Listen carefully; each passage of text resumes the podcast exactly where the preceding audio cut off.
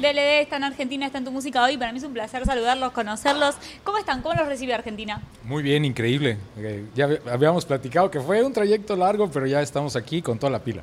¿Qué es lo que más se disfruta cuando están de gira?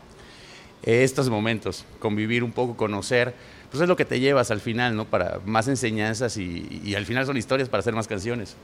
Recién hablábamos un poquito, bueno, ahora vamos a hablar del accidente de este último corte. Eh, estuvieron también rodando un video. ¿Me contaban de qué? ¿De lo próximo? ¿Qué, ¿Qué es lo que estuvieron haciendo?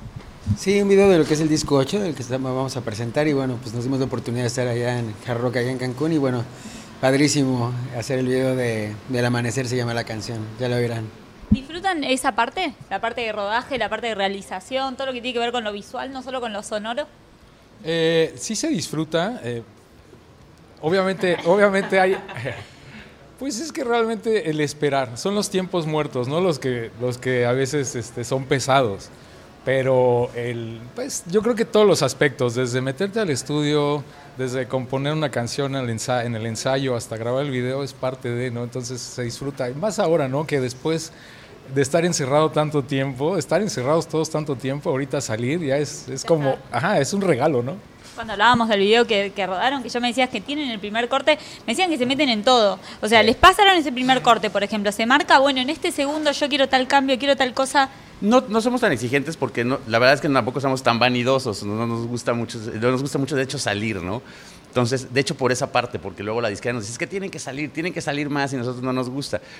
empezando por ahí, pero en cuanto a la idea, sí somos muy quisquillosos, nos gusta mucho involucrarnos. Entonces, lo que hacemos normalmente es una idea que tenemos ya bien planchada los tres, eh, la compartimos con, con, directores, dos o tres directores, ellos nos mandan propuestas y de ahí escogemos la que más nos gusta. Y, y en este caso lo hicimos con Cristian Aguilar, que es un director pues prácticamente nuevo, muy chavo.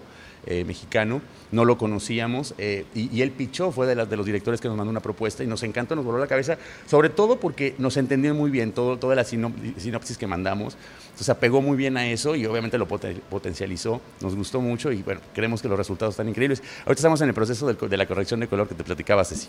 Y, y sí estábamos clavados porque no nos había gustado el primer corte, bueno, más bien no entendíamos muy bien lo que estaba haciendo y ya empezamos a meternos, ¿no? Y, Oye, no, es que mira, así, tranquilos muchachos, ya van a ver al rato. Y, y estamos muy contentos. Ahorita te enseñamos un corte. ¿Y, qué pasa? O sea, ¿cuándo está listo? ¿Cuándo dicen, bueno, ya está, está, está terminado? ¿Hay alguno que diga, eh, ese que diga, che, ya está, hasta acá los cambios? Pues en cuanto al tema del video, este, más bien, pues los editores, el director, ya sabrán más que nada. Pero yo creo que los proyectos, como que en nuestro caso los dejamos, no los terminamos. Siempre, siempre quieres como, hay una, aquí un detalle acá, que el efecto, pero pero creo que, que en conjunto, al, al, al, momento que vean el video, creo que va a estar muy, muy satisfactorio. Para nosotros sí fue algo muy satisfactorio.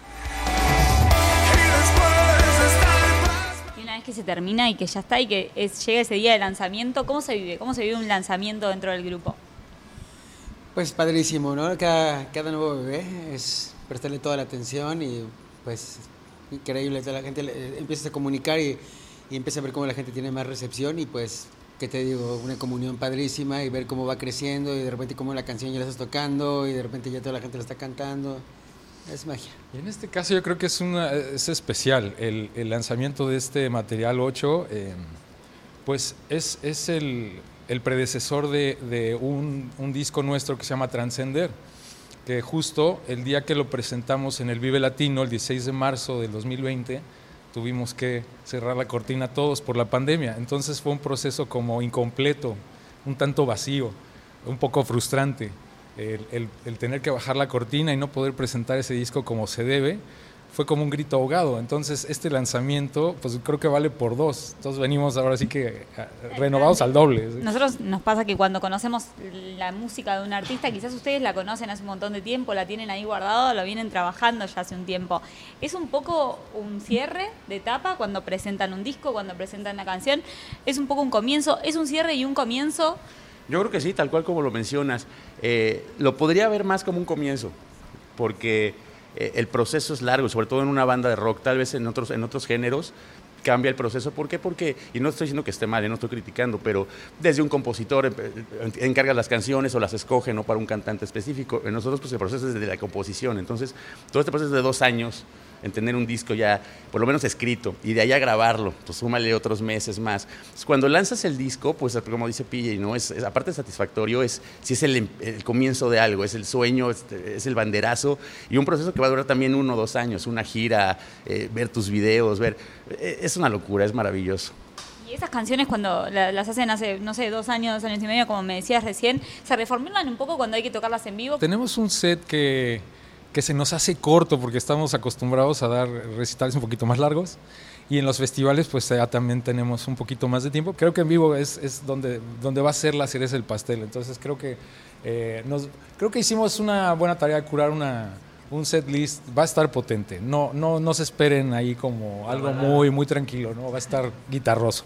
Bueno, yo ahí voy a estar viéndolo, disfrutando del show. Eso. Eh, pero ¿qué tuvieron en cuenta para armar este setlist de 40 minutos? ¿Qué, qué cosas, qué elementos tuvieron en cuenta? Pues la energía, pensamos mucho, habíamos venido a Argentina, vinimos en el 2009, estuvimos en el Pepsi. Entonces, este, pues la energía, saber que lógicamente en México es lo que más ha gustado y bueno, traer ese, como dice Paco, bien curada esa chuleta para poder dar un espectáculo de calidad y que la gente conozca realmente nuestra música y con, con la fuerza que se necesita. Quiero que me adelanten qué pasa cuando termina Cosquín Rock. ¿Cómo sigue? ¿Cómo sigue este año para ustedes? Bueno, pues este disfrutarlo a todo. También este, pues también tenemos una colaboración con una banda hermana Turf.